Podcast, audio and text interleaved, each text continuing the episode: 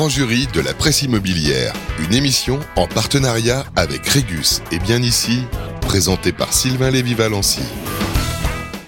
Eh bien, salut à tous. Merci d'être avec nous. Voilà un jour un peu symbolique. Certains s'en souviendront peut-être. Nous sommes le 15 juin 2023. Il est exactement 18h31. On est ravis d'être avec vous. Nous sommes en direct pour ce numéro de juin du grand jury de la presse immobilière. Et au sommaire de ce numéro, nous allons recevoir nos journalistes avec, dans un premier temps, la revue du grand jury, suivi du grand débat avec notre invité du mois, invité et eux, n'est-ce pas? Et enfin, la météo de Limo, présentée par Philippe Delignyville de bien ici, qu'on verra dans la dernière partie de l'émission. Mais dans un premier temps, j'ai le plaisir d'accueillir sur le plateau comme grand invité, grand invité euh, de ce numéro du mois de juin, c'est Véronique Bédag qui est avec nous. Bonsoir Véronique. Bonsoir Sylvain. Bonsoir Véronique Bédag, présidente directrice générale du groupe Nexeti. On est ravis de vous avoir sur le plateau. Merci. On a beaucoup insisté et on est ravis que vous soyez là pour partager. Vous connaît, Sylvain. Ouais, voilà. Puis c'est toujours par avoir un gain de cause. pour partager ce moment avec nous. Bien évidemment, le grand jury de la presse immobilière animé, coproduit par notre super euh, productrice, elle est sur le plateau. C'est Charlotte Ekerl. Salut Charlotte. Salut Sylvain. Comment ça va? Ça va bien. Voilà, je suis ravi que vous soyez avec nous. On a un numéro de juin, on l'a voulu, on y a tenu est sur le plateau. Merci à vous, Véronique, en tout cas, d'être avec nous. Nos journalistes présents sont là. Je ne vais pas bouder mon plaisir parce qu'il vient de temps en temps nous, nous voir, mais j'ai le plaisir, moi, en ce qui concerne, de le voir chaque mois dans le Tour de France. Nous sommes les saltimbanques des villes. Il est rédacteur en chef du Figaro Immobilier. C'est mon ami Olivier Marin. Eh bien, bonjour Sylvain, bonjour à tous. Très heureux d'être euh, de nouveau de retour dans cette, euh, dans cette ce club de la presse Absolument. avec Véronique Bédag, super invité. En Voilà, un grand jury de la presse d'ailleurs qui a été initié à l'origine avec euh, deux amis de la presse immobilière. Euh, Marie Cœur de Roy qui nous écoute euh, et qui n'a pas pu être présente, elle s'en excuse. En tout cas, nous avons sur le plateau Virginie Grolot, journaliste à Challenge. Salut Virginie. Salut Sylvain. Voilà, la grande fidèle du grand jury de l'immobilier. On est toujours heureux de l'avoir. Euh, en plus, euh, bien évidemment, un climat euh, assez tempéré, on peut le dire assez chaud. Euh, chaud à deux, dans, dans les deux sens, chaud à l'extérieur et chaud dans le métier, bien évidemment. Mon ami Bruno Monnier-Vinard également est avec nous. Bonjour Bruno. Bonsoir Sylvain, bonsoir à tous. Journaliste au point. Alors, tu as remarqué Bruno, je le dis chaque mois, mais je le redis, je te lisais 20 ans avant de te connaître. Voilà. Notamment ce formidable article qu'il a écrit dans les années 2000 sur le télétravail, dans lequel il avait 20 ans d'avance sur les nouveaux usages du télétravail. Absolument. Et je suis ravi et très honoré que tu sois là maintenant. C'est la troisième saison, mon Bruno. Tout à fait. On parlera d'ailleurs d'un dossier euh, euh, que tu as fait, que tu as réalisé sur Paris, mais on parlera aussi bien évidemment de la météo de l'immobilier avec notre ami Philippe de Lignyville, mais de l'actualité. Et dans un premier temps, mesdames et messieurs, je suis ravi d'ailleurs que vous soyez connectés à Radio Imo, vous poser vos questions, n'est-ce pas Charlotte? On va modérer bien évidemment toutes vos remarques euh, et si vous le souhaitez, on pourra même pour certains d'entre vous, si vous le voulez bien, prendre à l'antenne. Mais dans un premier temps, c'est passé. On va partir sur la revue du grand jury avec nos journalistes. C'est tout de suite après ça. Le grand jury de la presse immobilière, la revue du grand jury. Alors l'idée de la revue du grand jury, ma chère Véronique, c'est de donner la parole pendant quelques minutes à nos journalistes de la presse pour soit un coup de blues, un coup de gueule ou un coup de cœur. Alors, je vous cache pas que les coups de cœur en ce moment, ils sont un peu rares hein, dans, dans la- dans l'industrie immobilière. Bruno en a pas mal. Mais voilà. Mm. Il est positif. Bon, on- voilà, en tout cas, une chose est sûre, c'est qu'on va essayer de faire un tour d'horizon de vos avis, les amis, les confrères de la presse immobilière. Je propose qu'on commence par Olivier Marin du Figaro. Oui, alors est-ce que je peux faire un coup de cœur et un mini coup de blues C'est Euh, possible? Tu fais exactement ce que tu veux. Coup de cœur, alors on n'en parle pas beaucoup de ces architectes, ces urbanistes euh, qui sont souvent dans l'ombre et qui euh, anticipent parce que l'urbanisme et l'architecture, c'est pas seulement des bâtiments, des logements, c'est tout ce qu'il y a autour. C'est la mobilité, c'est l'équipement, c'est les transports et mon coup de cœur, je tire un coup de chapeau, c'est à Simon Tessou qui vient de se voir remettre cette semaine le Grand Prix de l'urbanisme 2023. C'est un architecte urbaniste de, grand talent qui est directeur de l'École nationale supérieure d'architecture de Clermont-Ferrand. Et il a mené beaucoup d'opérations, notamment des actions au cœur de Ville à Aurillac. Il a fondé l'atelier du Rouget dans le Cantal. Utilisation du bois, défenseur de la ruralité. Il mène de belles opérations un peu partout en France. Simon Tessou, bravo à lui. Coup de blues. Coup de blues, c'est dans la lignée de ce qui s'est passé au CNR. C'est je ne comprends pas, mais je pense que ça va sans doute s'arranger. On avait évoqué le statut du bailleur privé. le fait de reconnaître l'investisseur, et notamment dans le neuf, comme un acteur économique à part entière, qui permet non seulement de construire des logements, mais aussi de loger des familles. Construire des logements, il y a de l'emploi derrière, il y a le bâtiment, il y a des artisans, ça paraît logique, ça paraît intéressant, et notamment dans le neuf, et je ne comprends pas que cette idée, notamment Véronique Bédac, on l'avait évoqué lors de votre conférence de presse et je vous avais posé la question, vous m'aviez dit, je pense que c'est sur les rails. Donc déjà, je ne comprends pas ce qui s'est passé pour qu'on ait laissé tomber ce statut du bailleur privé.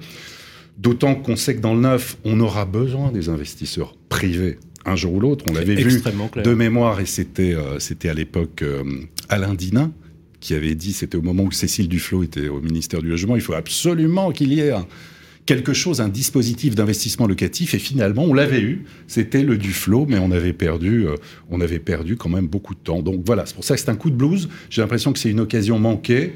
On va attendre sans doute un an. Il y aura ce, ce dispositif d'investissement locatif est quelque chose qui sera fait pour euh, ce statut du, bailleur privé.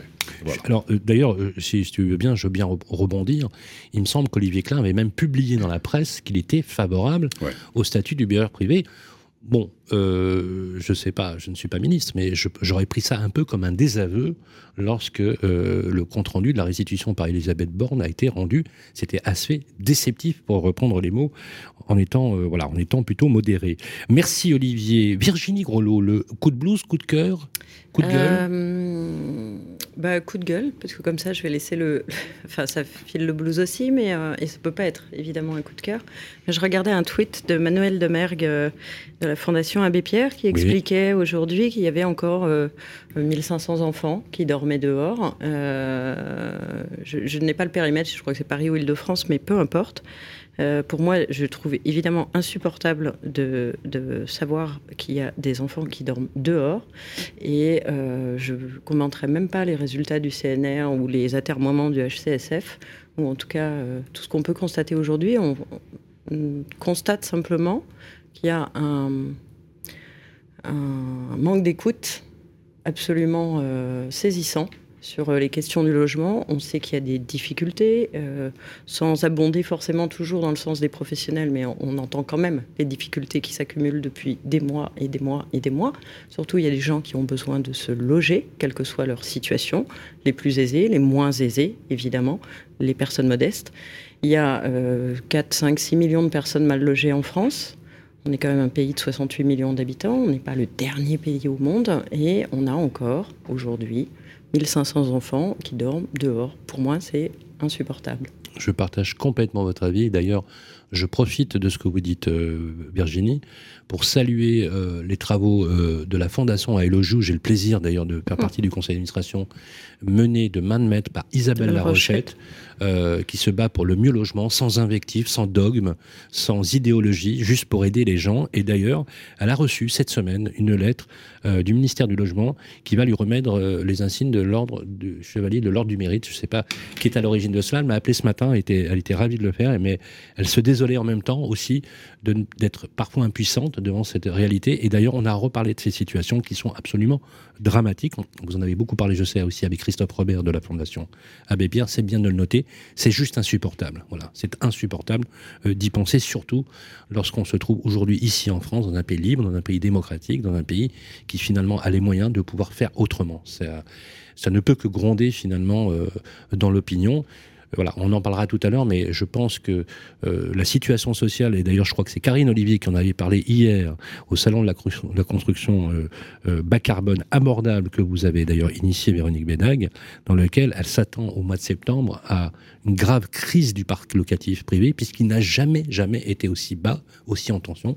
C'est historique, moi ça fait 35 ans que je suis dans ce métier, j'ai jamais vu des chiffres aussi bas. Il faut vraiment s'en préoccuper. Merci en tout cas de l'avoir euh, signalé. Bruno Manibinard, coup de gueule, coup de cœur aujourd'hui? Euh, un coup de un coup de cœur. En fait, je vous emmène euh, à Budapest. À Budapest, qui est la capitale hongroise, il y a un projet d'urbanisme, d'architecture et un projet culturel qui est assez intéressant. C'est que dans, leur parc municipal, qui est un peu l'équivalent de notre bois de Boulogne, un peu plus petit, alors je parle pas hongrois couramment, pardon, mais qui s'appelle Var, Varos Liget, voilà, euh, qui fait 120 hectares, donc qu'on connaît, euh, que les touristes connaissent parce qu'il y, a les, il y a les fameux bains Sechny, les thermes à, ciel- à ciel ouvert là, qui sont magnifiques avec une architecture austro-hongroise. Il y a un joli lac, il y a un château qui est la réplique de, de celui de Dracula, de Transylvanie. Euh, et puis il y a déjà un musée des beaux-arts et un musée d'art contemporain et une place des héros. Ça c'est pour la carte, carte postale touristique. Qu'est-ce qui se passe C'est que en fait, euh, il y a eu une décision euh, qui a été financée avec beaucoup beaucoup d'argent, euh, certains distros d'ailleurs, pour en faire un quartier des musées, un peu comme ce qu'on a fait avec la Fondation Vuitton au, Bois de Bologne. Ça a commencé avec un, bâtiment qui est assez rigolo, qui, est une maison de la musique, dans laquelle il y a une salle de concert de 320 places, des salles d'exposition, des salles de cours, des salles de classe. Et euh, je ne sais pas si on voit les images, mais euh, euh, comment dirais-je, c'est l'architecte Sou Fujimoto qu'on connaît en France pour notamment l'Arbre Blanc à, Montpellier, qui a construit ce- ce- cette maison de la musique. Et là, il a eu une vraie fulgurance. Euh, c'est une espèce de champignon magique, hein, magic mushroom, euh, dans lequel il y a le, qui, est, qui est troué, euh, euh, dont le chapeau est troué pour, pour Je vais, laisser demander, passer euh, la je vais demander à la régie s'ils peuvent retrouver des images justement de ce château, de ces trucs qu'on va pouvoir diffuser. Voilà, donc ça, c'est, en plus, c'est un, champignon qui fait corps avec la forêt. Donc on est, on est dans le, dans le dedans-dehors, il y a des baies vitrées, c'est vraiment assez remarquable. Moi, je suis Fujimoto depuis longtemps et là, je dois dire que j'étais euh, vraiment très surpris. Et euh, l'actualité, euh, l'actualité plus récente, c'est un musée ethnographique qui donc euh, suit ce, premier, euh, ce premier bâtiment. Là, on n'est pas dans le dedans-dehors, mais dans le dessus-dessous. On dirait une immense planche de skate, de skateboard, et avec un jardin, un toit jardin qui fait 7000 mètres carrés, où, où les gens se promènent dessus. Et donc ça, ça a été fait par un cabinet euh, hongrois qui s'appelle Napur, Napur Architecte. Il y a 60% de la structure qui est enfouie dans le sol. Euh, Qu'est-ce que je peux dire d'autre Euh, Voilà, c'est un lieu de promenade. Ils attendent 300 000 euh, visiteurs par an. Et il y a encore d'autres musées qui vont suivre avec des très grandes signatures. Est-ce que vous y êtes allé? À Budapest, moi, j'y suis allé plusieurs fois. Non, mais vous n'avez pas, vous avez, vous avez pas encore visité? Non, et j'ai hâte. Franchement, Voilà. j'ai hâte. Voilà. Un peu de poésie quand même dans, dans- dans tout ça. Merci Bruno. Merci. Charlotte, un coup de cœur, un coup de gueule. Et ben moi je remarque que les hommes sont fascinés par l'architecture et nous les femmes on est tristes pour les enfants et voilà. Euh, ben, moi je vais rester dans la dans la lignée de Virginie puisque euh, euh, c'est un, un, un, un coup de blues là il y a eu les épreuves euh, du, du bac philo. Je pense à tous ces étudiants là qui vont se retrouver à chercher euh, un logement pour euh, la rentrée. Euh, on avait déjà eu, euh, il y a quelques semaines de ça, euh, les, les, les retours de Parcoursup. Apparemment, c'est de plus en plus compliqué. Ça devient pour les parents dans certaines villes euh, un cheval de bataille pendant trois à quatre mois pour trouver un logement. Ben, je pense à tous ces étudiants parce que je me souviens, moi j'ai eu mon bac en 2003, donc ça commence, ça commence à dater. Et je me souviens que déjà à l'époque, c'était la galère. Et je me dis, ben, finalement, quand je regarde mes enfants, ben, je me dis ce sera encore pire pour eux, très probablement. Donc euh, ça m'attriste, ça m'attriste beaucoup parce que euh, aujourd'hui il y a des jeunes qui ne font pas les études qu'ils ont envisagé de faire juste parce que euh, le logement est trop cher euh, dans telle école. Ou... Avec Olivier, Ouais. à la- avec le maire de La Rochelle. Exact. Tu te rappelles, Ouais, ouais, Olivier bien sûr. Nous étions avec le maire de La Rochelle qui disait qu'il recevait des jeunes étudiants qui changeaient d'orientation Mmh. professionnelle, ne, pou- ne pouvant pas venir à La Rochelle. Mmh. Il nous a cité des étudiants très concrets qui dormaient dans la voiture, dans leur voiture, et que la situation était arrivée à un niveau explosif, absolument phénoménal.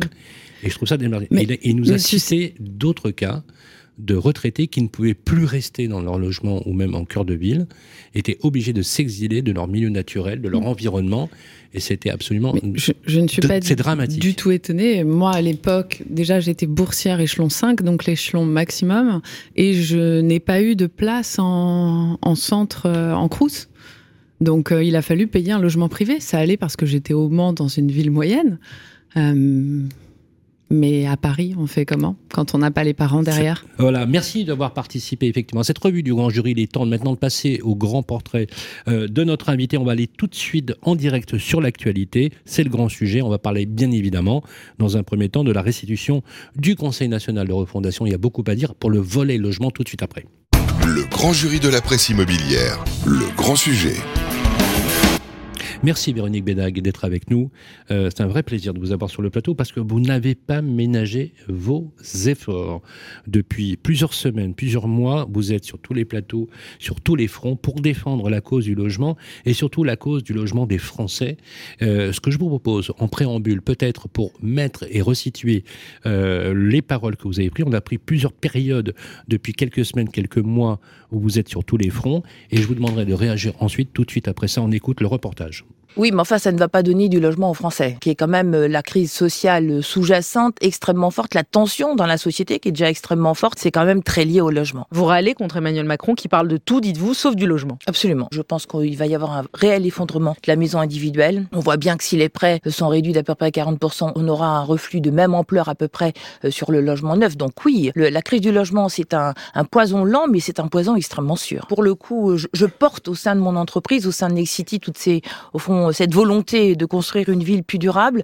Ce que je dis simplement, c'est que euh, cette loi climat et résilience, je ne suis pas sûre qu'elle ait été parfaitement au clair au début sur ce que ça allait euh, entraîner. On se bat pour la ville durable. Je, je suis une femme engagée et je suis parfaitement alignée avec les valeurs de mon entreprise et ça c'est très précieux et pour moi et pour mon entreprise. Vous... Les investisseurs, qu'ils soient euh, publics ou privés, institutionnels ou euh, ou, ou privés, il faut quand même qu'ils aient de la rentabilité quelque part. Si c'est plus rentable aujourd'hui d'aller mettre votre argent sur du livret A que faire de l'immobilier, ben vous allez tous mettre euh, sur le livret A dans le respect du plafond. Le statut du bailleur privé, c'est moi ça me paraît une réponse un peu de droit commun au fond à ces sujets d'investissement immobilier. Euh, je comprends que dans les groupes de travail du CNR, le sujet est relancé. Olivier Klein lui-même euh, a dit euh, voilà ce serait son, il l'a déclaré, j'en suis dans une interview au Parisien en disant moi je suis je soutiens l'idée d'un statut du bailleur privé. Je pense que si un ministre s'exprime, c'est que peut-être il y a peut-être une ouverture ou une discussion possible. Mais de nouveau, hein, il faut quand même se. Est-ce qu'on a besoin de logement ou pas dans ce pays? Ça dépend de quoi on parle. Hein. S'il n'y a pas besoin de logement, ben on va s'occuper d'autre chose. D'abord, je pense que le neuf, ça permet quand même de faire respirer l'ensemble du dispositif. Hein. Moi, on a peut-être assez de logements, mais moi, c'est juste que j'ai pas de marché locatif là. Donc, il euh, y a quand même un sujet. Il faudrait que le CNR tranche cette question. Ben, la crise du logement, c'est d'abord une crise structurelle. Il n'y a pas assez de logements dans les endroits où on en a besoin. Nos concitoyens, tous dans cette salle, vous avez perdu 25% de pouvoir d'achat immobilier. C'est énorme. C'est une pièce en moins. Nous sommes Mossad, grognons, peut-être même en colère. Des vrais Français. J'ai dit, c'est des, c'est minimaliste et en tout cas, c'est imprécis. Ça le reste. Euh, et, et, et, vraiment, il nous manque des, des, éléments très très forts sur l'accession à la propriété. Moi, je vous l'ai dit tout à l'heure, le PTZ, c'est une blague, ce qu'on nous dit là. Euh, on ne traite pas bien les jeunes de ce pays.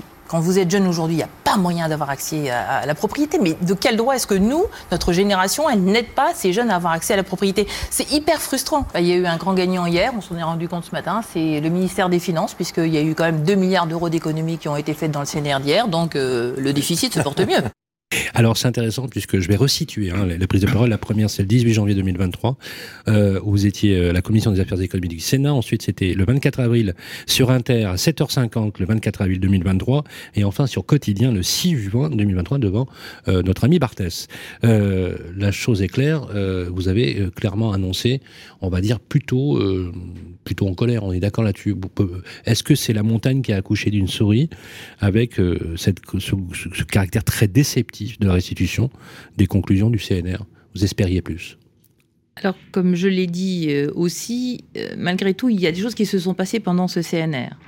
D'abord, moi, je le redis, il faut être honnête, nous avons été reçus longuement euh, par, au fond, euh, les ministres, et à l'Élysée également par, euh, par le secrétaire général de l'Élysée. Donc, on, on, en tout cas, on a eu l'occasion de, faire valoir ce que, nos convictions. Donc, déjà, ça, ça n'est pas si mal. Donc, je pense que le gouvernement a vraiment travaillé ces sujets-là. On a quand même vu au CNR la première ministre. Moi, je vous rappelle que ça fait six ans que je n'ai pas entendu un premier ministre euh, parler de politique du logement, quand même. Euh, donc, Elisabeth Borne était là. Elle a dit très clairement, parce que moi j'ai tout noté, hein, on était là, euh, on a découvert le discours euh, en route, donc euh, elle a dit c'est un sujet très important pour nos concitoyens, je prends le sujet à, bras, à bras le corps. Et ça va être au cœur de ma feuille de route. Franchement, ça commençait bien. Elle était là, elle dit c'est un gros problème, euh, je prends le sujet à bras le corps et c'est au cœur de ma politique. Nous, on était vraiment, avec Christophe, on s'est un peu détendu sur le moment. euh, et donc, et donc il y avait quand même des éléments positifs et il y a un vrai intérêt désormais pour le logement intermédiaire et je pense que ça c'est vraiment intéressant parce que c'est probablement une étape du parcours résidentiel qui manque. Il y avait euh, des, des, crédits, enfin qu'on annonçait en haut sur la rénovation des logements sociaux. Euh, il y avait euh, le développement du BRS qui est quand même quelque chose d'intéressant. Il y avait l'extension de la garantie visale qui peut quand même aider un certain nombre de jeunes à, trouver des, des, locations. Il y avait aussi l'intervention annoncée de la caisse et puis d'Action Logement, mais qui est une mesure d'urgence. C'est pas du tout structurel. Bon, après, il y a trois énormes absents. Euh, bon, il y a d'abord le PTZ. Alors sur le moment, il a fallu le temps qu'on comprenne. Euh, donc Elisabeth Borne a dit. Euh, au fond, le PTZ va être prorogé. On s'est dit, bon, on a gagné, et puis dans les zones tendues et pas pour les maisons individuelles. on avait à peu près 36 euh, 000 euh, communes couvertes par le PTZ. On est à peu près 1000 communes couvertes par le PTZ, uniquement en zone tendue, je vous rassure tout de suite. Je pense que nous avons, euh, avec énergie et enthousiasme, prorogé un ensemble vide. C'est-à-dire que typiquement, on met du PTZ aux endroits où très probablement les plus modestes de nos comptes citoyens ne pourront pas acheter.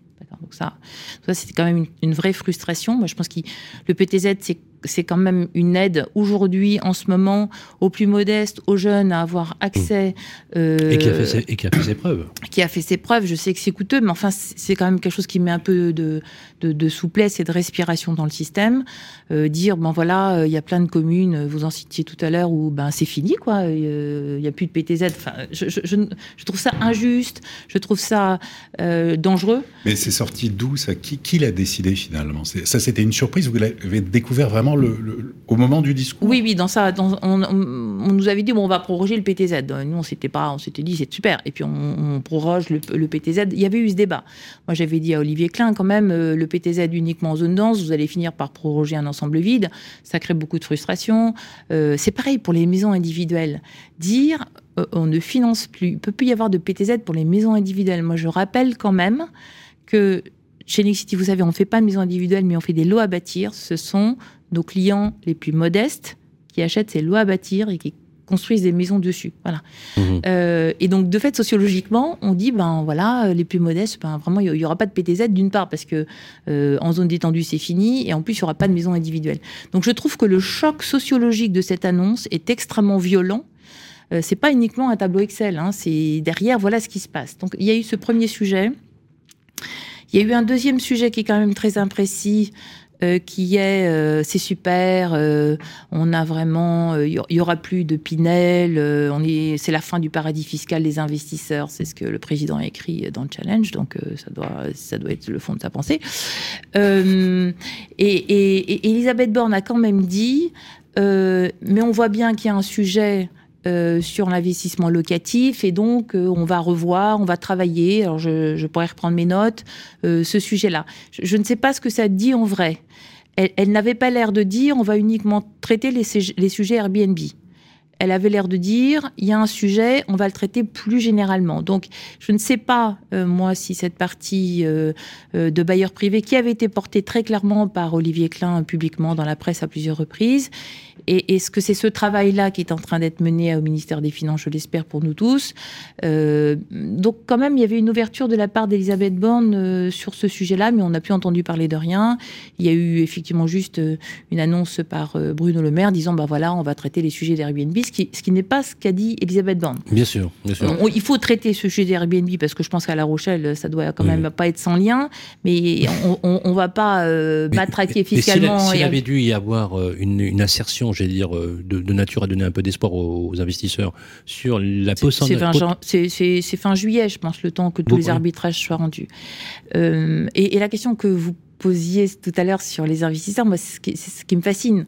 Moi, j'ai passé mon temps à dire les investisseurs, c'est très important. Ça crée du marché locatif. C'est clair. Si une partie des Français n'ont pas les moyens pour l'instant d'acheter euh, en, accession, ben, il faut produire du marché locatif. Et la production du marché locatif, ça intervient euh, quand, parce que finalement, tous les investisseurs sont rationnels. Si votre rendement est beaucoup plus bas que d'autres euh, d'autres placements à un moment donné, ben, vous avez tendance à aller sur d'autres placements, même si il y a, vous le savez tous, derrière l'immobilier plus qu'une idée de rendement. Hein, il y a l'idée de protection, il y a l'idée de préparation de la retraite. Donc c'est un peu plus complexe que ça. Mais enfin, quand même, le rendement est là. Et, il y a quand même l'idée euh, que nous, on a fait des tableaux, on a montré qu'en moyenne, aujourd'hui, avec les taux d'intérêt, etc., on est à, à, peu près 2% de taux de rendement, ce qui n'est quand même pas le paradis fiscal annoncé. C'est clair. Euh, et, et, ça, je pense qu'on n'a pas réussi à convaincre, parce que parce qu'après, on nous, on nous annonce comme une immense victoire la fin du Pinel. On a envie de dire, mais enfin, pardonnez-nous, on vous a mis les tableaux sous les yeux, euh, on vous a expliqué ce qui pesait sur la rentabilité, l'IFI, la, la taxe foncière. Eh ben, à la Mais fin, il n'y a Est-ce pas que, de. est-ce que vous avez euh, reçu des arguments? C'est-à-dire qu'on a l'impression que tout ce que les professionnels ont mis en avant, le gouvernement, en tout cas les mesures annoncées par Elisabeth Borne, on a l'impression qu'il y a eu un malin plaisir à faire exactement le contraire de toutes les demandes des professionnels. C'est assez euh, saisissant. Alors, vous, vous faisiez effectivement allusion à, à cette interview euh, donnée par Emmanuel Macron dans Challenge. Euh, mes confrères qui l'ont interviewé ont, ont pris une question logement, parce que c'était pas forcément Ça, dans le merci. brief. Merci. C'était pas forcément. dans- Enfin, Non. pas évident. Et c'était pas une question forcément à laquelle il avait envie de répondre. Et effectivement, quand on a vu arriver, enfin, quand j'ai vu moi arriver la, la restitution de la réponse. Bon bah vous vous dites euh, ok y a pas ça n'a pas bougé d'un cheveu. Visiblement la question euh, ne lui faisait pas très plaisir parce que c'était pas un bilan euh, très positif qu'il avait à mettre en avant. Et, euh, et il était encore moins content d'ailleurs euh, puisque l'interview a été faite euh, le lendemain de la dégradation de la note euh, de la France. Mais euh, sur, sur euh, après, euh, fermer la parenthèse Emmanuel Macron, euh, quels arguments sont mis en avant par euh, le gouvernement pour dire on prend telle et telle mesure On supprime effectivement le secteur de la maison individuelle, dont on sait euh, qu'il est moins cher d'acheter, de faire construire une maison euh, que, que d'acheter un appartement. Voilà, quels sont, qu'est-ce qu'ils peuvent Enfin, moi, j'ai du mal à comprendre quels sont leurs arguments pour prendre ce genre de décision. Donc, on se dit peut-être que vous, vous en avez entendu certains, mais nous, non. Pas nous non plus, en fait. Euh, c'est- une excellente question que vous posez parce que c'est honnêtement une question que Christophe et moi on s'est posée euh, toute la semaine qui a suivi. Parce que vraiment, il y a eu des rendez-vous dans des Mm. bureaux de ministres avec Elisabeth Borne. On est allé jusqu'au bout des sujets. Enfin, je, je- elle nous a accordé ce temps et, et elle connaît ces sujets-là. Elle était directrice de l'urbanisme à l'île de Paris. Elle a dirigé Adoma. Enfin, c'est quelqu'un qui, qui, qui a ce, ce- voilà, elle sait ce que ça veut dire. euh, et donc, on a eu de vraies discussions. Et, et- et je pense que peut-être l'impatience, la fatigue ou peut-être le, le petit soupçon de colère qui monte de temps en temps, c'est qu'on se dit mais en fait on a, on a discuté et, et vraiment avec Christophe, on, on a mis des fiches sur la table, on a montré de quoi étaient composées au fond les charges qui pesaient sur l'investissement locatif. Jamais personne nous a rappelé en disant ton tableau est faux. Mm. Ce qui m'aurait, à la limite, Ouais. moi ça me va très bien. C'est bien ce que tu nous as donné, le tableau est faux, on n'est pas d'accord. Euh, idem sur quand même, on va, on va parler de tous les sujets, la marge des promoteurs. Euh, L'imagination euh, n'ayant pas de limite, on nous imagine ayant des, ayant des marges de l'ordre de Hermès, quoi, je pense à peu près. euh, à 25. Non mais voilà. Je vous le enfin, Vu les résultats d'Hermès, je vous le souhaite. Non mais ben, vous savez bien que c'est pas, donc- ça veut dire pas quelque ça. part- Et donc, euh, nous, on est même arrivé. Moi, j'ai sorti des documents officiels avec toutes les marges du CAC 40 du SBF 120. On voit bien qu'en 22, on était aux, alentours de 6, 7, 8. Vous savez bien qu'on n'est plus là. Euh, donc, je sais pas, on avait l'impression d'avoir produit ce qu'il fallait, etc. Et à la fin, on se retrouve. C'est comme si on avait passé une heure et demie. Et vraiment, la discussion a lieu. Et, et dans la décision finale, on se dit, mais en fait, euh, en fait, il s'est rien passé pendant la réunion. Ça n'a pas changé les idées préconçues qui étaient sur la table, qui est euh, l'investissement en logement. D'abord, vous avez dit, vous avez dit quoi? On sait qu'il y a des difficultés, mais euh, partageons-le parce que je suis pas sûre que tout le monde concède qu'il y ait des difficultés. Quand même. clair. Il y a ce premier sujet. Euh, Certains pensent que, euh, en fait, tout va bien, on a plein de logements. euh, si ça n'allait pas, il y a plus de logements vacants. On pourrait peut-être supprimer les résidences secondaires. Tout ça va se régler. Voilà.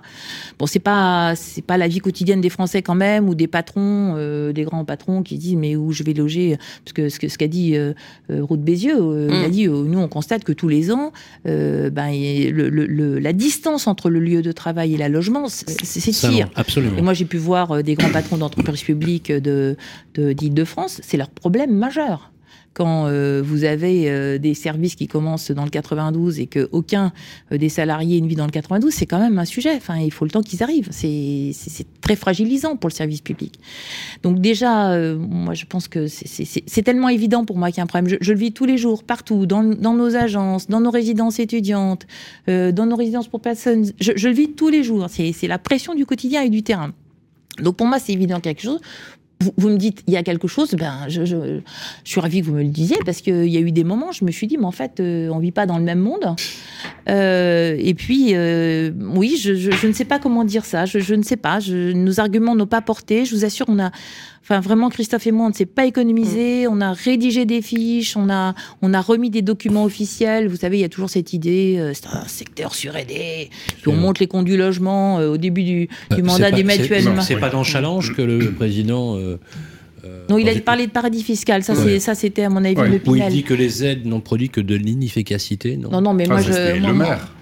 Ah oui. Et non, mais moi, je veux bien qu'on réduise, on mette à zéro, euh, mettons à zéro toutes les aides et supprimons toutes les taxations. Puis on va être tout à fait bien. Véronique Bédag, donc ça veut dire, en fait, vous n'êtes pas résigné il peut y avoir quelque chose, il faut continuer. Vous dites, euh, bah, c'est possible moi, moi, je considère, moi, je considère on n'a pas le choix. Hein. Moi, je considère que, voilà, Christophe et moi considérons qu'on est allé jusqu'au bout de ce qu'on avait à faire pour le CNR. On a, on a pris une position publique au titre de la coanimation des CNR. Maintenant, on va retrouver euh, un mode de fonctionnement plus normal. En ce qui me concerne, euh, c'est la FPI, c'est Pascal Boulanger euh, qui vont porter avec notre aide hein, ce qu'ils ont apporté auprès des parlementaires. voilà. Moi, je, je, sors un peu de ce rôle. Vous êtes revenu à la FPI non, pas encore, mais sur toute cette période, j'ai beaucoup travaillé avec Pascal Boulanger. On a, on a quand même, on a échangé quasiment tous les jours pour être complètement alignés. Enfin, on n'a pas de, désalignement sur tous ces sujets-là, et on a travaillé euh, vraiment en, étroite coopération et articulation. Vous avez euh, cité Christophe Robert, euh, qui fait un travail remarquable, hein, vraiment un travail remarquable. C'est un vrai lanceur d'alerte. juste les, mots, hein, Charlotte, il a dit J'ai l'impression d'être partagé entre gueule de bois et un peu d'espoir, mais pas beaucoup. Hein. Ah oui, le matin, sont. Je, je, me permets de faire une petite euh, intervention par rapport à ce qui vient de se dire, notamment sur la maison individuelle. Alors même si j'entends en fait les arguments euh, qui sont avancés par les professionnels de l'immobilier, et notamment le fait que euh, la, la, cible de, de, de, ce type de biens, ce sont des ménages modestes, je peux pas m'empêcher de penser que depuis que le ministère du Logement est sous la houlette du ministère de l'Écologie et avec tout ce qui s'est passé ces derniers temps, notamment pour éviter le mitage territorial, je pense à la la ZAN, je pense que la maison individuelle pour eux n'est clairement pas l'avenir du logement. Ah mais là elle est interdite. Enfin, quasiment. c'est ça que ça dit. Je suis un peu caricatural, je pousse un peu le trait. C'est une interdiction qui ne dit pas son nom. Oui, je pense que c'est une interdiction qui ne dit pas son nom. Moi, je pense honnêtement, il suffisait de laisser faire l'effet du ZAN et des maires leur laisser prendre les responsabilités. Euh, on, voit bien, nous, que, que, ces produits-là commencent à se densifier. Enfin, Est-ce que c'était vraiment indispensable de dire en plus aux gens, ben, pas de PTZ. Enfin, je, trouve que c'est trop. Mm. Est-ce que vous avez chiffré aussi les conséquences Donc là, on va réduire, euh, je sais pas, peut-être de 40%. je n'ai pas d'estimation, je n'ai pas réfléchi à ça, mais euh, d'accord, la maison est réduite à zéro. Euh, est-ce que vous avez aussi, par le biais, on sait que quand un promoteur lance un projet, il y a aussi une part de logement social qui va être construite. Vous soulignez c'est un tiers. Donc, au final, c'est combien de logements sociaux en moins, par exemple Donc on va euh, et c'est combien aussi à peu près. Moi, je chiffre à une cinquantaine de milliers, mais de logements locatifs en moins, de biens à la location en moins. Est-ce que euh, euh, voilà, qu'est-ce que vous vous avez comme anticipation sur sur ces projections Honnêtement, c'est encore un peu tôt. moi, je pense qu'il n'est pas impossible, mais, mais franchement, je, pour l'instant, c'est une discussion qu'on a avec Pascal assez souvent. On mm. a quand même du mal à projeter qu'est-ce qui se passe. moi je n'arrive pas à croire que la situation va rester en l'état. Je, pense que ça se tend tellement euh, que quand même quelqu'un va bien finir par s'en apercevoir. Enfin, je ne sais pas, mais quand même. Euh, mais moi, je pense qu'on est, on est, on serait capable, je crois, de descendre en dessous de 200 000 au rythme où on va. Hein.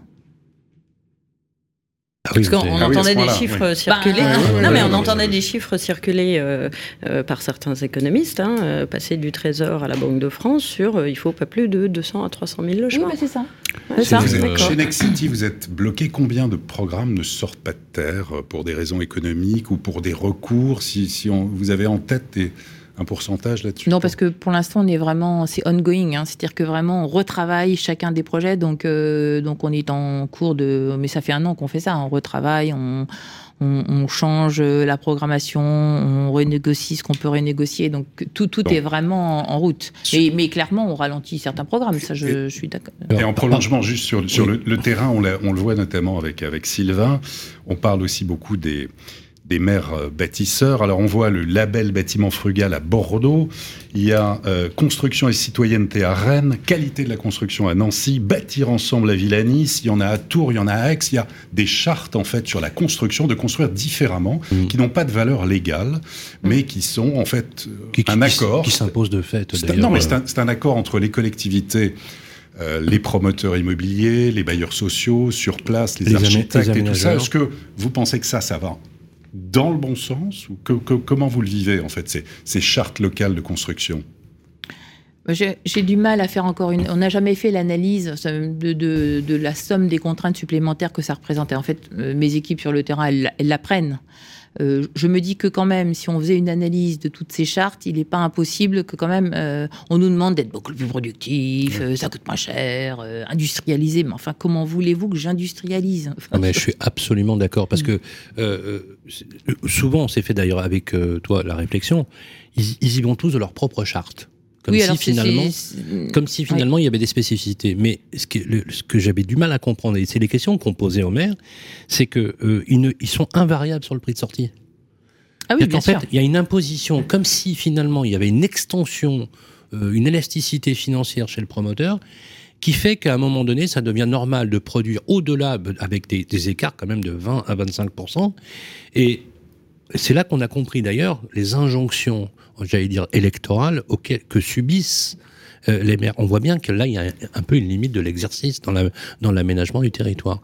Parce que ces promoteurs. Quelles que signé... soient les couleurs politiques. Hein, ah, les, promo les, promoteurs ouais. qui ont signé les chartes, ils nous, ils nous l'ont dit. On l'a signé par, une, par pure obligation. Ah bah, enfin, pas tous, pas tous. Non, mais tous, non, non, Alors pas tous, mais pas certains l'ont signé parce qu'ils voulaient bosser. Non, mais euh, voilà. Oui, et puis je pense qu'elles sont de nature très différente. Oui. Et je pense que pour le coup, on, on, disait en sortie de CNR, le grand absent quand même, c'est la collectivité territoriale. Oui. Alors Elisabeth Borne a dit, on va demander au préfet dans les zones denses euh, d'aller regarder avec euh, donc euh, les responsables locaux mmh. l'écart j'imagine, entre ce qu'on avait prévu dans les PLH. J'ai pas très bien compris quel était le point de, départ et puis ce qui se fait vraiment. Et puis on va commencer à avoir des discussions. Ça, je pense que ça n'est pas inutile. Euh, mais vraiment, nous, on avait dit, il faut quand même se reposer la question de savoir quel est le rôle de l'État, quel est le rôle des collectivités, éviter les délégations poubelles où hop, on ne s'en sort pas et hop, on envoie ça sur les, sur les maires. Il y a eu un beau travail euh, vraiment du CNR sur ces sujets de qu'est-ce qu'on qu'est-ce qu'on qu'est-ce qu'il faut laisser au, au centre, qu'est-ce qu'il faut mettre. Euh. Et puis, malgré tout, euh, je pense que ce sujet de logement passe par quand même une réflexion sur les recettes des collectivités territoriales. Là, on est parti dans un truc, euh, un cercle vicieux parfait, où les collectivités territoriales n'ont plus, au fond, que vraiment à leurs mains, à leur décision, que le taux de la taxe foncière. Euh, comment vous dire euh... Oui, c'est très clair. Euh, Bruno, tu voulais intervenir sur le sujet Oui, enfin, je comprends votre déception, votre frustration par rapport à, à, ce, à cette commission là, donc, qui a accouché un peu d'une souris, tu le disais tout à l'heure. En même temps, il ne faut pas être très, trop surpris. Moi, j'ai mémoire euh, la commission Attali, le travail qu'avait fait aussi Guillaume Poitrinal euh, sur la simplification, etc. On, qui, on, qui... on, peut parler du rapport Epsamen bon, voilà, sans, sans, aller bon, aussi loin. Euh, on est quand même un pays champion hein, de, de, de, ce genre de choses. Champion du rapport. Moi, ce que je voulais vous demander, c'est que finalement, est-ce que vous ne croyez pas, alors c'est un peu provocateur, hein, parce que je sais que vous avez une communication qui ne va pas dans ce sens-là, mais euh, est-ce que vous, vous parliez tout à l'heure de choc sociologique Est-ce que vous ne croyez pas qu'il qu n'y a pas aussi un choc écologique et qu'on n'est pas allé trop loin sur euh, cette, euh, cette volonté euh, de, ne, plus artificialiser les sols, comme, en tout cas c'est la formule consacrée, de vouloir que tous les, tous les, tous les logements soient vertueux thermiquement, etc. Et, j'en passe, avec des permis de construire qui ne se délivrent plus, et au final, quand même, au final, des gens qui ne, parce que c'est plus cher de se loger dans des zones qui sont un peu moins loin ou avec des normes, c'est plus cher pour les, pour les constructeurs, c'est plus cher au final pour les, pour les occupants, et puis et du coup des gens qui, n'y vont pas. Alors moi, vous connaissez mes convictions. hein. Je pense qu'on n'a pas le choix. Euh, c'est une vraie conviction. Il faut y aller. Donc moi, je- enfin, voilà, moi j'ai près de 60 ans. Euh, je, je, je pense vraiment au monde que je vais laisser à mes deux enfants. Je, je me sens responsable. D'ailleurs, ils me le font sentir de ce qu'on a fait. Donc vous ne me verrez jamais dire euh, on s'en fout, euh, roule ma poule, euh, ça ira très bien comme ça. Non, je pense qu'il faut qu'on se batte et on se bat tous. Honnêtement, hier, Sylvain, raison, tu ouais. étais là. Ouais. On a, on a eu notre, notre salon Mm. euh, bas carbone à la fois pour la rénovation et pour la construction. Franchement, le secteur est super engagé. Ça Ah fait oui. vraiment plaisir à Ah voir. oui, oui, oui. Euh, les constructeurs. Mm. Au-delà au-delà des clivages, des dogmes. oui, c'est extrêmement a- intéressant. Et, je- je- et moi, je, je- suis convaincue qu'un monde qui est plus respectueux du déjà là, qui est plus dans le dialogue avec, avec le monde dans lequel on est, je pense que c'est un monde meilleur. Donc, je n'ai aucun état d'âme. L'état d'âme que j'ai, c'est prendre des décisions sans avoir mesuré les effets et sans faire de planification, c'est mortel. Voilà. Et donc, moi, sur l'Aéro 2020, je me souviens, j'avais écrit euh, à Emmanuel Vargon en disant faut y aller, nous on est prêts, on y travaille, on était en avance, il faut y aller, il n'y a pas. En revanche, sur la loi climat et résilience, j'avais dit quand même est-ce que vous avez mesuré euh, Ça correspond à quoi Quel type de stock? Bon, elle m'avait dit mais sur, sur toi, ça donne quoi? Pour moi, c'est- je- ce que je gère en syndic, il y a beaucoup de neuf, donc je, ne suis pas représentatif du stock. Quand on voit qu'après le vote de la loi climat et résilience, donc quasiment deux ans après, Valérie Pécresse se dit ben et moi ça, ça veut dire quoi sur l'Île-de-France L'Institut d'urbanisme de, de l'Île-de-France qui fait un travail remarquable dit ben en fait euh, de mémoire je crois que c'est 45% des logements qui sont euh, dans, loués aujourd'hui dans le privé en Île-de-France sont touchés par cette réglementation. La moitié. Mm.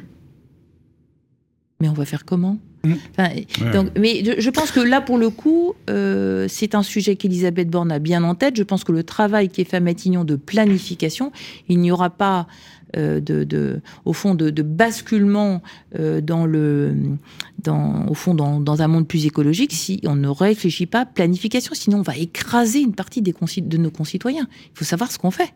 Et puis, on, et puis, grosso modo, je pense qu'on pouvait peut-être euh, accepter euh, euh, de- de- d'alléger peut-être certaines normes qu'on nous impose aujourd'hui pour euh, peut-être, voilà, peut-être, il y a peut-être des choses à retravailler Alors, avant de travailler. alors justement, à, à l'heure du télétravail qui a pris un, un essor phénoménal, si on prend des logements neufs, vous avez, est-ce qu'on pourrait pas, est-ce qu'on pourrait pas adapter certaines réglementations? Je pense à la réglementation PMR. hein. Les gens parfois disent mais où est le salon? Avec une, avec une salle de, avec une salle de bain euh, qui, est aussi grande que, la cuisine, etc. Est-ce que ça pourrait pas être sur certains, sur certains, euh, je remets pas en cause le bien fondé de l'accessibilité, hein, mais, mais est-ce que ça pourrait pas être sur, uniquement sur certains euh, appartements dans un programme Non, parce qu'il faut qu'on puisse tous vieillir chez nous maintenant. On finira tous en fauteuil à la maison. et, et, et, et, et aussi, bon, on parle beaucoup d'économie. Elle a vraiment un coup de blues. Hein Et on, on parle beaucoup d'écologie. Moi, il y a une question qui m'intéresserait aussi de, de- à laquelle vous puissiez répondre, c'est euh, avec ce télétravail, on passe plus de temps à domicile. Est-ce que vous, vous avez dans vos programmes un peu changé la façon de les concevoir euh, Avec, bon, bah, bien sûr, euh, si on peut prendre les extérieurs, j'imagine que, que c'est sur, sur le, dans le cahier des charges, mais euh, pour le fait d'avoir un bureau ou des choses modulables. Je dis ça parce que dans le dossier, euh, le dossier du point, dossier immobilier qui sort aujourd'hui, on, donne beaucoup de pistes comme ça euh, sur comment faire avec autant de mètres, carrés si justement on peut pas accéder à la propriété pour optimiser son logement. Oui, évidemment, c'est-à-dire que je- pense qu'autrefois, on, on ne se disait pas, ben, on fait finalement où on met le bureau. Euh, là, je pense que cette question se pose. Ça s'est traduit, hum, par exemple, par plus de prise de courant. Ça, c'est un truc qui a été assez immédiat. Euh, Il y a des endroits, voilà, euh, si vous voulez pouvoir travailler avec votre ordi, il faut pas mettre une rallonge qui aille jusqu'à la lampe de chevet, par exemple. On a utilisé davantage des endroits qui étaient peut-être un peu délaissés. Je pense qu'il y a un peu de travail à faire aussi sur le mobilier. Ça, on est en train de regarder une start-up qui travaille, qui regarde le mobilier, etc. Bon, moi, je pense aussi qu'il faut nous laisser peut-être un peu de liberté. Euh, vous savez, le, le Pinel Plus, qui pour moi a été un, un monument de technocratie, où, on vous dit de combien de mètres carrés sont chacune des pièces et chaque balcon, etc. Voilà, là, euh, une fois que vous avez fait ça, déjà, vous êtes bien. Enfin, euh, les coûts, c'est plus grand, les coûts ont augmenté. Vous n'êtes pas en train de créer des espaces supplémentaires. Vous voyez ce que je veux dire? Donc, moi, je pense que euh, il faut aussi qu'on accepte. Alors, je- plus de liberté et de créativité. Mm. Moi, j'ai vu certaines équipes dans certaines zones créer des, des, des choses qui étaient entre le studio et le T2, mais justement pour avoir cet espace de, de, de bureau, en fait. Bon, mais si tout est réglementé, euh, moi, déjà, je fais ce qu'on me demande, c'est cher, euh, je, je vais rien faire de plus. Ouais, c'est Voilà. clair, c'est très très clair. Charlotte, euh, j'aimerais qu'on qu'on fasse le point justement techniquement de ce qui, de ce qui a été dit finalement dans, dans le CNR, notamment on va parler du plan logement, parler de tous ces éléments-là très concrets pour bien situer finalement euh, ce qui amène aujourd'hui cette, euh, cette colère collective, puisque une chose est sûre, hein, c'est que euh, les annonces qui ont été faites par Elisabeth Borne ont mis en relief l'inefficacité, on va dire, ministérielle d'Olivier Klein. Euh, pour moi, c'est un désaveu euh, absolu, c'est incroyable, qu'il se soit d'ailleurs même exprimé euh, par rapport à ça. D'ailleurs, certains collègues, anciens élus locaux, enfin des, locaux qui le sont toujours, mais lui, il l'était à Clichy, se sont dit, mais que diable allait-il faire dans cette galère? On peut se poser décemment la question. Résultat, euh, Charlotte. Bah, je, je les ai pas tous en tête, mais euh, il y a eu le, ouais. le doublement du nombre de bénéficiaires visa, le, le plan logement d'abord, euh, l'encouragement du BR BRS, euh, des mesures pour booster la rénovation thermique, euh, le développement, euh, comme on le disait tout à l'heure, du logement intermédiaire, qui est une bonne chose, le renforcement du dialogue entre l'État et les villes denses. Et, et une petite question d'ailleurs Et le par rachat d'ailleurs de 40, euh, 50 000 50. logements par CDC Habitat, c'est ça? Par la Action Logement. Oui, par. Action Logement. Et on ne sait pas combien il faisait un rythme de croisière, donc c'est quand même un sujet. Mais Oui. Et une petite question parce qu'il y, a- il y a quelque chose qui semble avoir fait consensus euh, au niveau euh, au niveau de du, du CNR, c'est le fait que euh, c'est la question d'encadrer les prix du foncier. en, en tout cas, je pense que c'est un. Prix un- et fiscalité du foncier. un- oui, enfin, l'idée c'est qu'il faut quand même. Enfin, c'est il est compliqué de savoir quelles mesures il faut prendre. Mais en tout cas, je pense que vu le, le- au fond l'ampleur qu'a pris le prix du foncier dans, dans le prix des logements, hein, dans une zone d'ours, on est à peu près à la moitié. En moyenne, chez nous, c'est à peu près 20%, mais c'est, euh, nous, vous, le savez, on travaille France entière. Euh, L'idée que, euh, au moins, on commence à regarder les évolutions de- des prix des fonciers, qu'on ait des mesures où, effectivement, il y a des fois, il faut le dire, quand même, des terrains publics où, on est mis en concurrence. Et donc du coup, forcément, ça entraîne des surenchères. Et effectivement, il y avait des équipes du CNR qui étaient vraiment très très engagées sur l'idée maintenant, il faut arrêter, il faut contrôler les prix du foncier. Moi, moi, je, vois le démarche, je ne sais pas comment on fait. Comme vous le savez, on est, on c'est notre métier. Le, prix du foncier, ça ne vaut que ce que vous faites dessus. Et donc, euh, le prix du foncier ne vaut que le projet qu'on peut avoir. Mais, je pense qu'il y a quand même euh, quelque chose à réfléchir autour du prix du foncier. Au moins, regarder comment il évolue, euh, peut-être avoir les moyens quand même de poser des questions sur les choses les plus... euh, Parce que quand même, tous les gens... Enfin, on me dit, non, mais Véronique, ne t'inquiète pas, le prix du foncier va baisser. Alors ça, c'est un vrai problème économique intéressant. Est-ce que le prix du foncier, qui est un bien rare, qui va devenir de plus en plus rare, est-ce que le prix du foncier, en bien rare, de plus en plus rare, baisse? Moi, je pense que ça baissera pas. C'est une bonne question. Certains me disent non mais attends, le prix du foncier va baisser. Donc Quand- moi je ne quand- sais pas. C'est une voit- vraie, c'est c'est un problème économique intéressant. C'est pareil sur le prix du logement. Euh, Est-ce que euh, Oui, parce à- qu'à chaque à- fois, on dit euh, pourquoi il n'y a pas de logement abordable? Est-ce qu'il y a des nouveaux modèles économiques, même vos métiers? On a l'impression que ça change. On parle de plus en plus de réhabilitation, de rénover euh, l'existant, de, de faire du recyclage urbain. De, De nouveaux modes on, constructifs, puisqu'on on en a, parlé on a tous ces nouveaux. Ouais. Vos, vos métiers, vos modèles économiques sont complètement bouleversés. Enfin, c'est le sentiment, en tout cas, que j'ai. Oui, que- absolument. De- de- depuis déjà des années. hein. C'est-à-dire que la Oui, mais là, on a, réhabilitation. on a euh, l'impression que ça s'est accéléré. Oui, bien sûr, mais, mais de nouveau, la réhabilitation, c'est facile à faire. Ça- Ça dépend du prix du foncier, ça dépend du prix initial. Euh, je- moi, je, je peux toujours rénover. Euh, il faut juste que je puisse vendre quand je, je rénove. Et donc, tout dépend du, du prix du foncier. Le prix du foncier est un élément absolument déterminant parce que quand même, les prix des travaux, euh, on ne voit pas qu'ils vont baisser.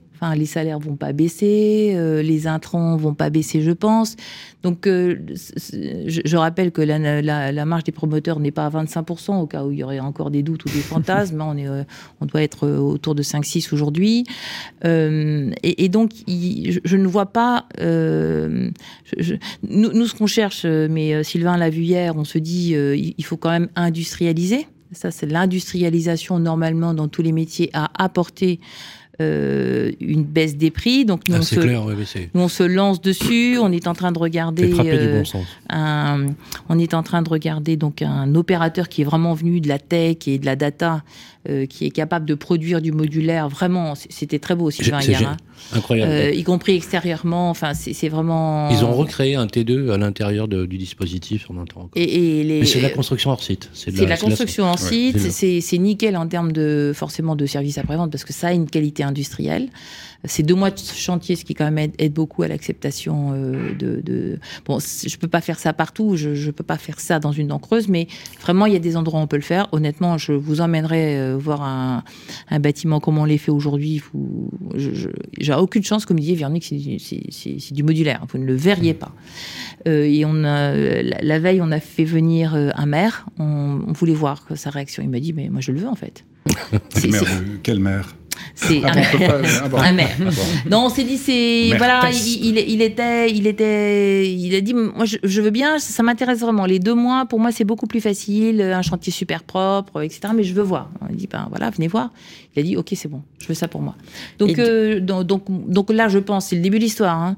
Euh, mais là, je pense, nous, on- tout de suite, on peut, on peut gagner, je pense, quelques, ce, quelques qui, ce qui est pourcentages. génial, ce qui est génial dans ce que vous dites et ce que j'ai vu très concrètement hier, c'est que ça joint finalement deux contraintes. Des contraintes qu'on oppose à souvent, c'est le pouvoir d'achat, le coût et l'impact environnemental, hein, avec euh, notamment par exemple les problèmes d'acceptation des chantiers sur le terrain, des problèmes de logistique. Mm. Et en réalité, c'est vertueux des deux côtés. C'est bon pour le portefeuille parce que clairement, Mm. il y a un impact sur le pouvoir d'achat qui est sans appel. Vraiment Mm. sans appel. C'est ça qui est impressionnant. On peut vraiment le voir pour le euh, pour le croire. Et en même temps, effectivement, c'est c'est bon bon pour la planète parce que on, on incite les Français. On le disait d'ailleurs à la conférence d'hier. hein, on incite les Français à faire les travaux de rénovation énergétique. D'ailleurs, on va en parler dans quelques instants.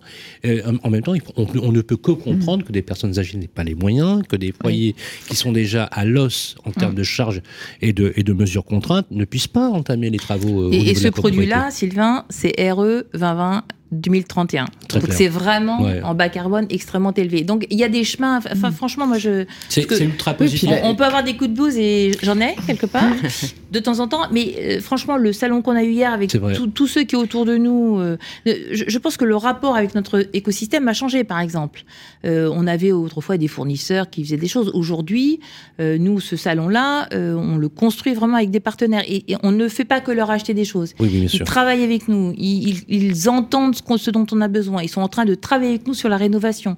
Hier, on avait évidemment toutes les équipes techniques du logement neuf, mais j'avais aussi toutes les équipes techniques euh, des syndics et de la gérance qui sont venus voir. Enfin, co- comment vous que aviez aussi les investisseurs institutionnels qui étaient là. Oui, vous avez Anne-Sophie Grave qui Ouais. était présente, président du directoire de CDC Habitat, Ouais. et Fabrice Lombardo de Swiss.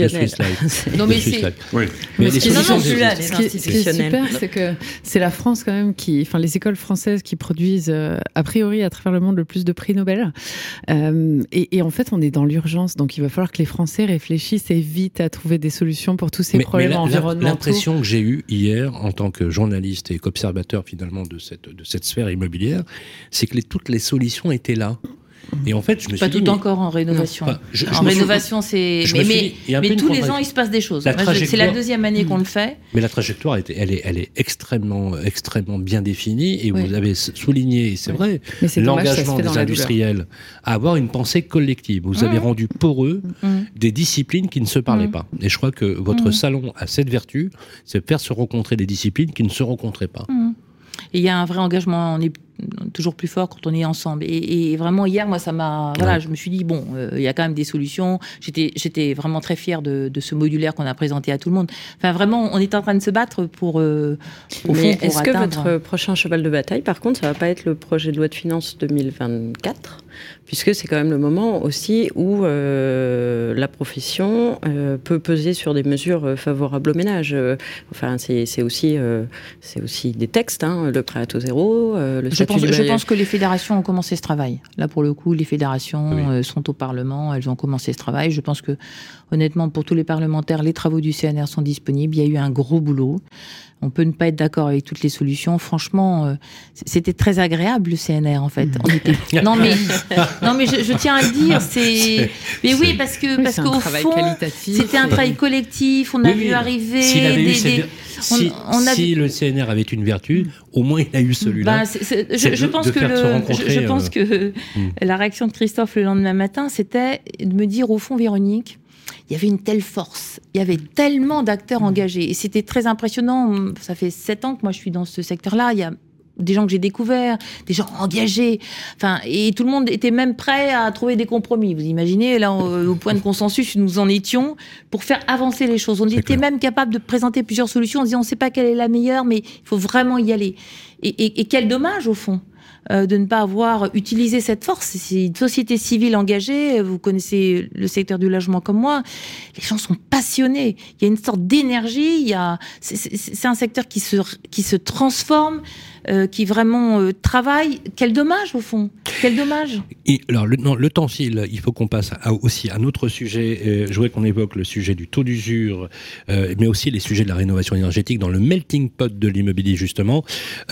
clairement, le taux d'usure et les atermoiements, comme je reprendrai les termes de mon amie Virginie tout à l'heure, les atermoiements du HCSF, moi je vous le dis, sont inexplicables. Mais j'ai pas la réputation d'être forcément très modéré.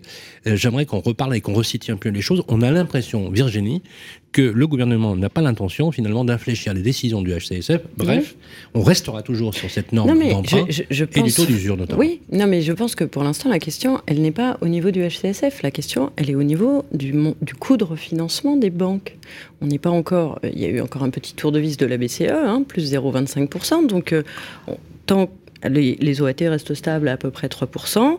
L'usure révisée mensuellement jusqu'à la fin de l'année, puisque ça, ça a été prolongé. Ce micro-assouplissement de rien du tout pour les investisseurs locatifs, passer de 4 à 6% de la production globale, c'est quelques dizaines de, milliers d'opérations, mais c'est peanuts. Le, le problème, c'est pas les contraintes d'endettement ou autres. Enfin, ça, c'est vraiment, euh, pour moi, secondaire. Ça joue, j'entends, mais tant que les banques ne seront pas à l'aise pour prêter euh, avec euh, la marge qui leur convient, qui couvre le risque qui leur convient, HCFC ou pas, il se passera rien. Donc on, on, voit bien qu'on en est là. Donc il n'y aura pas franchement. Enfin le HCSF, c'est un peu se tromper cheval de bataille. alors que se passait-il avant alors à ce moment-là? Comment ça que se passait-il quand, on quand on était sur des politiques de taux bas, oui. est-ce que finalement les banques ne faisaient pas face aux mêmes difficultés? Qu'est-ce qui fait qu'aujourd'hui on a des... Taux, euh, sauf que les taux de dépôt étaient à zéro. Les, banques étaient beaucoup moins regardantes. Maintenant, ce qui a changé aussi, c'est qu'elles regardent non seulement la, capacité de financement, mais aussi elles demandent le, type de bien. Les déplacements, elles posent des questions qu'elles ne posaient pas avant. Ça a complètement changé. La seule bonne nouvelle, moi je trouve, pour les primo-accédants, on parlait des, nouvelles générations pour l'instant, c'est la baisse des prix de l'immobilier. Mm. Il était temps depuis, euh, ça a quand même doublé, les prix ont doublé. Oui, c'est clair. Non, non, mais il faut non, mais c'est quand même très important parce que certains ne s'en réjouissent pas. Mais euh, si vous n'avez pas de donation, si vous n'avez pas d'apport personnel, si vous n'avez pas le coup de pouce des parents, Comment vous faites Mais de toute façon, tous les marchés immobiliers, et euh, je pense que Véronique Bénag le confirmera, euh, que ce soit le bureau, le commerce, la logistique, le résidentiel, euh, sous toutes ses formes et toutes ses déclinaisons, on a vécu des, presque une décennie de liquidité à tout va. Bon, il y avait de l'argent pour tout financer. Effectivement, les banques étaient moins garantantes, mais le, le, niveau de risque était relativement modéré et surtout le coût était limité. On n'est plus du tout dans ce contexte. Effectivement, le changement est super brutal en 18 mois. C'est quatre fois plus cher.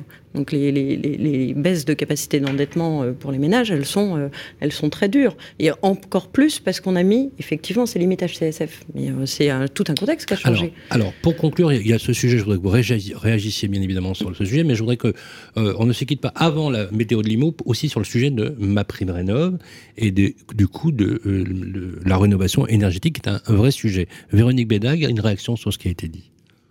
Sur les prix de l'immobilier, moi je dis quand même depuis un moment que de toute façon les prix de l'immobilier dans l'ancien vont baisser de façon relativement mécanique à cause de l'envoi sur le marché des passoires thermiques qu'on ne doit plus louer. je vous rappelle que aujourd'hui, euh, quand vous mettez en vente un bien considéré comme passoire thermique, les, les, abattements de prix, alors ça dépend, la localisation reste très très importante, ça dépend, enfin on est entre 5 et 15% quand même. Et donc ça, effectivement, ne serait-ce que l'entrée sur le marché de ces biens décotés, ça va faire mécaniquement baisser un peu le marché. En même temps, chez moi on dit, euh, quand tu as un bien euh, euh, très bien localisé, les bosses des prix ne sont pas astronomiques. Hein. C'est clair. De, nouveau, hein, on est dans un marché où il n'y a pas assez d'offres. vous imaginez bien que quelqu'un qui est propriétaire aujourd'hui, même si je pense, il, pensait au fond vendre et, racheter, ben, il, réfléchit trois minutes. euh, à abandonner un, prêt à 1% pour mmh. aller euh, repartir sur un prêt à 4. Enfin, ah c'est assez logique. Donc du coup, il y a une sorte de rétention de et le marché est en train de se euh, réguler par les volumes. Il y aura un peu de régulation par les prix, mais l'essentiel du marché se régule par les volumes. Et puis on a un marché qui a complètement basculé aussi. Si on parle du locatif, maintenant pour trouver une location nue pour un, bail de 3 mmh. ans, on est passé d'investissement en tout cas de location nue à la location meublée. Maintenant, location Airbnb ou sur la location touristique saisonnière, on voit on voit le, drame que ça crée, on l'évoquait tout à mm. l'heure, pour trouver des logements, même pour les étudiants. Enfin, il se passe quelque chose. Faut-il remettre en cause justement toute la fiscalité sur Moi, je pense qu'il faut. Oui, il faut. Mais, pour le coup, j'ai eu l'impression. Alors, c'est peut-être mon esprit naturellement optimiste, mais c'était bien ce que disait Elisabeth Borne. Il faut revoir. Euh, et à plusieurs reprises, on m'a dit oui, quand même, tu as raison. Il va quand même falloir retravailler ces sujets parce que tout ça ne fonctionne plus. Donc euh, moi, je reste euh, raisonnablement optimiste. Je me dis que quand même, s'il y a un vrai travail gouvernemental avec tous les ministres autour de la table, on devrait pouvoir aboutir à quelque chose. et l'idée, c'est de rendre euh, l'investissement locatif également rentable, quel que soit euh, le sujet. Pour l'instant, c'est vrai que c'est beaucoup plus rentable, plus facile de, de, louer à Airbnb que de louer une famille. Mais évidemment. On marche sur la tête. Évidemment, euh, de toutes les façons. Alors, le temps file, le temps file, il est temps de passer à la météo de Limo. On donnera, un mot, bien évidemment, aussi sur la rénovation énergétique, puisqu'on abordera ce sujet de ma prime rénov. Bien que j'annonce quand même que dans les mesures, en complément de ce que nous a dit Charlotte, sur le sujet, la multiplication des guichets, les moyens supplémentaires, se décrit d'ailleurs dans le point, engagé dans ce système de rénovation énergétique, c'est 200 000 rénovations en objectif, avec une dotation qui va rendre éventuellement les aides plus lisibles et de passer de 2000 à 5000 accompagnateurs rénov. Euh, ça laisse dubitatif, notamment Karine Olivier, ça l'a laissé dubitatif, puisque finalement ceux qui seront les plus capables, et elle a raison d'ailleurs sur le principe, d'accompagner dans la rénovation des copropriétés, ce sont les syndics de copropriété eux-mêmes. Je vous propose qu'on passe immédiatement maintenant à la météo de Limo. La météo de Limo bien ici. Comment allez-vous, mon cher Philippe? Bah, Très bien, et vous, Sylvain? Ouais, ben écoutez, super. Quand je vous vois, tout va bien.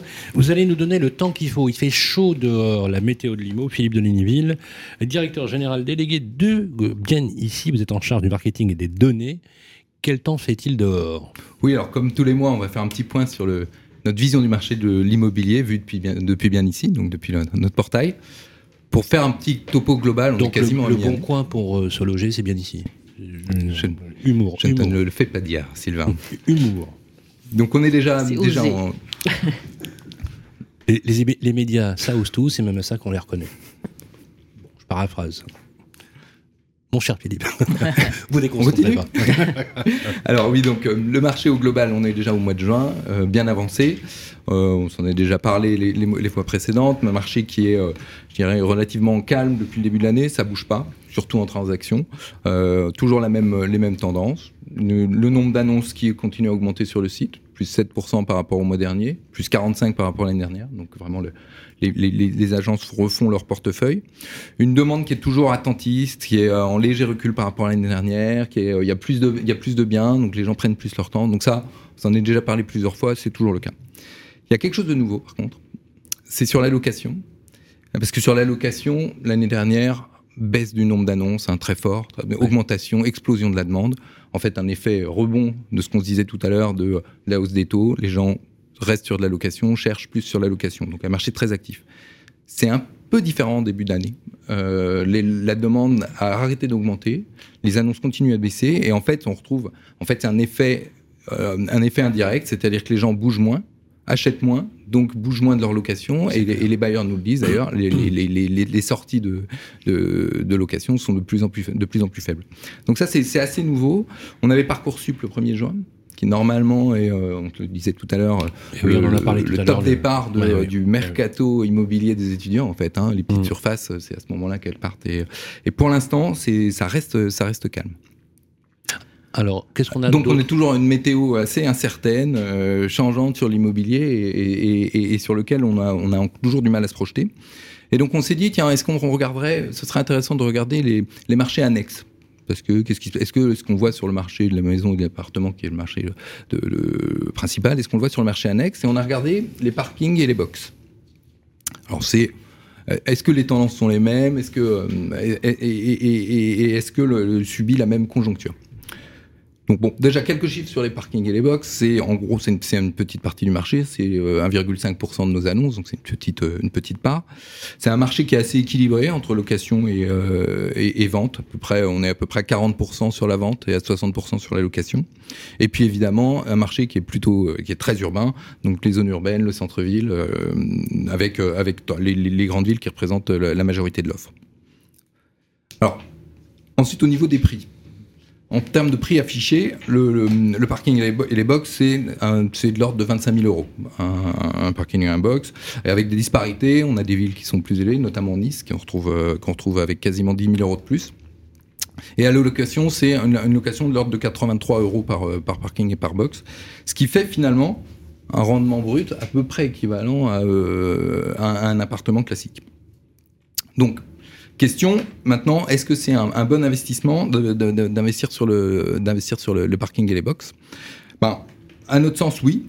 Euh, pourquoi? Parce que déjà parce que y a, le, loyer augmente plus vite que le, prix de vente. Et ça, c'est assez inédit et c'est même très différent de ce qui se passe sur les appartements. Donc, on a une rentabilité qui s'accroît au fur, au fur et à mesure du temps euh, sur le parking et les box. Malgré le fait que dans les villes, principalement, il y a une réduction drastique du nombre de voitures? Non, parce qu'il y a un parc. bah, alors, plusieurs choses sur dans les villes. Effectivement, il y a, il y a mais il y a besoin de plus en plus de, de parking. Pourquoi? Parce qu'il y a aussi toute la, la législation sur les parkings. Hein, sûr, Même maintenant, aujourd'hui, à Paris, par exemple, les deux roues, on, on doit s'acquitter de, de, stationnement. J'en sais quelque chose. Tout à fait. J'ai pris trois prunes par semaine euh, les premières semaines. Donc, je me suis calmé depuis. Voilà, oui. Et puis pour, euh, pour continuer, ça décale un peu le marché. C'est-à-dire qu'aujourd'hui, effectivement, en centre-ville, euh, il y a des sujets de, de, de parking et moins d'auto, mais sur les, sur les villes euh, type banlieue ou, ou les villes TGV, là, dans ces cas-là, on va avoir une demande autour des gares, autour de, donc, donc une demande à aller chercher. En conclusion, oui, c'est le moment de conclure. En conclusion, on dirait que c'est plutôt un, territoire un peu plus calme, où la météo est un peu plus calme, le parking, euh, où on voit, on a plus de visibilité autant sur la demande que sur le que sur l'offre, et, euh, et un peu moins d'encadrement. Euh, le, le bah, pas de DPE sur un parking, euh, mais qui va devoir de toute façon faire aussi sa transition euh, énergétique parce que l'arrivée des véhicules électriques va obliger tous les propriétaires à s'équiper en borne de, recharge. Absolument, c'est même d'ailleurs faut pas oublier que les parkings sont quand même une classe d'actifs qui est quand même assez préférée des petits investisseurs. Bien évidemment, il y avait même un site qui s'appelait Mister Parking qui était spécialisé sur la question. Nous allons bientôt nous, quitter, mais je voulais qu'on parle justement du numéro du point dans lequel vous prenez les, prix parisiens, notamment avec euh, une étude que vous avez menée. Et euh, tout à l'heure, avant de prendre l'antenne, avec Véronique Bédag, on, a regardé un petit peu les choses et finalement, euh, on s'est dit, Véronique, qu'il y avait presque une frontière invisible entre l'Est et l'Ouest, puisqu'effectivement, il y a un code couleur qui va du plus bas au plus haut, avec le vert vif à moins de 8 900 euros jusqu'au rouge vif à plus de 12 900 euros. C'est dans le point du numéro de juin. Bien évidemment, Bruno, quelques commentaires. Euh, on a l'impression que Paris, bah, graduellement, ça, à la fois ça descend, mais on voit bien que l'Est parisien reste toujours cette frontière invisible entre l'Ouest et, l'Est, justement. Alors là, c'est intéressant de cartographier justement en couleur Paris. On se rend vraiment beaucoup plus compte, enfin davantage compte des disparités. On voit ce croissant 19e, 20e, 12e et on descend 13e, 14e euh, où, les prix euh, sont euh, sont au début de, de, de, l'échelle, et puis tout l'ouest, c'est pas un scoop, hein, mais avec le 16, 16, 17, le, 15 est un petit peu entre les deux, etc. Qu'est-ce qu'on voit aussi ben, c'est, Ça, c'est quelque chose qui est récurrent, c'est que, en fait, pour, pour savoir combien coûte un appartement à Paris, c'est assez facile. Vous allez prendre un, petit café au comptoir hein, d'en bas et vous allez déjà avoir un petit aperçu. Et ensuite, si vous remontez, moi c'est ce que j'avais vu dans mes premières années d'enquête, euh, si vous remontez euh, des stations de métro, euh, des, marges, hein, donc du périphérique jusqu'à la pointe du compas, vous rajoutez entre 500 et 700 euros à peu près par station de métro. Ça marche pas dans le 16e, mais ça marche partout ailleurs et, et vous arrivez à peu près à, à votre truc. Non, ce qu'on voit, ce, ce qui a été, ce, ce qu'on Il y, a- il y a des quartiers intouchables, hein. Invalides, Opéra, Châtelet, Panthéon, Étoile, une partie de Trocadéro, bien sûr le parc Monceau. Bon, le marais. Là, c'est rouge vif, hein, le marais, c'est rouge vif aussi. Ah, mais rouge vif, hein, Euh, le marais, c'est rouge vif. Euh, Il y a encore euh, quelques contrastes dans le 9e arrondissement, qui est un quartier qui se gentrifie, mais Oui, j'ai pas- trouvé ça, oui, je trouvais ça assez. euh, Oui, oui. mais oui, bon, enfin, le code couleur quand même, le, orange, Bah, on, on est entre combien et combien. Enfin bon, je- euh, Oui, en même temps, on est entre Pigalle et Rochechouart, donc euh, Voilà, forcément, voilà, là, voilà, c'est- voilà. Mais et puis globalement sur Paris, alors là il y a une euh, il baisse des prix d'environ 5% quand même qui est actée un peu partout, sauf vous l'aviez dit en, préambule, euh, sauf sur les biens euh, d'exception. Quand on dit une baisse, je fais toujours attention au, pourcentage parce que une baisse de 5%, c'est en fait c'est une mini mini mini correction. Vous savez en 20 ans de combien les arrondissements parisiens ont augmenté entre le, celui qui a le moins augmenté, celui qui a le plus augmenté, entre 200 et 320 en 20 ans. C'est considérable. Et, et- et là, et là, on baisse de 5% donc les gens pensent que c'est que c'est non, c'est juste une correction. Mais c'est le début. C'est Voilà, le début. c'est le justement début, de se dire, il se passe quelque chose. C'est une nouvelle Voilà. histoire, justement. Voilà, tout à Alors fait. moi, je me mets à la place de ceux qui ont acheté au plus haut. Si dans 10 ans, ils y sont encore, et que ça baisse, comme vous le dites, et qu'il y a un inversement, c'est le, le réveil va être pénible. Et le problème à Paris, quand même, c'est par rapport à- au débat. Parce que ceux qui ont acheté il y a 20 ans, ils ont fait 300% de plus-value. Voilà, C'est ça, voilà. Ça, Ça- ça ça, que ça veut dire. on n'en parle jamais, ça. Oui, c'est ça que ça veut dire. on a- Tout à fait. Ça, on n'en parle jamais. hein. Euh, Ouais. quand même. On, parle beaucoup de gens qui ne peuvent pas se, loger, mais on ne parle pas des gens qui ont fait des grosses, grosses plus-values et qui, aujourd'hui, vont être obligés de l'acheter du lest, pas par bonté d'âme, hein, pas par philanthropie, mais parce que les gens, euh, mécaniquement, ne peuvent plus, vous l'aviez dit. Il y a des raisons structurelles et il y a des facteurs conjoncturels qui se sont rajoutés à ça, qui font qu'aujourd'hui, les gens ne peuvent plus y aller. Merci euh, beaucoup. Voilà, c'était pour la météo de Limo. Euh, il est l'heure de conclure notre émission. Ça s'est bien passé, Véronique Bédag Très bien, merci. Nous étions ravis de vous avoir sur le plateau. Véronique Bédag, je rappelle que vous êtes la présidente du directrice générale du groupe Nexity. Un merci également à Charlotte Ecker, notre productrice, euh, qui va nous rejoindre d'ailleurs tout à l'heure. Merci à Philippe de Liniville.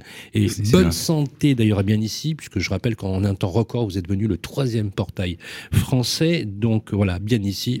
Je ne veux pas la refaire, mais voilà, c'est bien ici. Merci encore une fois. Merci à Bruno, Bruno Monnier-Vinard, journaliste au point. Merci à Virginie Grolot, journaliste chez Challenge. Et merci à mon compère avec qui nous traversons les villes de France. Euh, on part à Angoulême, Angoulême la lundi. semaine prochaine, absolument, avec Olivier Marin, rédacteur en chef du Figaro Immobilier. Merci également aux équipes Théo, Jason, Baptiste. Merci également à vos équipes, euh, Véronique, qui nous écoute aussi, Anne, Maxime, Nicolas, Cyril. Bien évidemment, c'est toujours un plaisir de bosser avec vous. D'ici là, prenez soin de vous. On va se retrouver, puisque c'est notre dernier numéro, pour la rentrée. Oui, la rentrée de septembre, à mon avis, on va avoir beaucoup, beaucoup à dire. Prenez soin de vous. Il va faire très, très chaud, encore une fois. Et euh, vive le logement. Et surtout, vive pour les jeunes qui trouvent plus un boulot, à la fois un boulot, une école et un logement. En tout cas, c'est le combat que nous allons mener à toutes et à tous. Bonne soirée.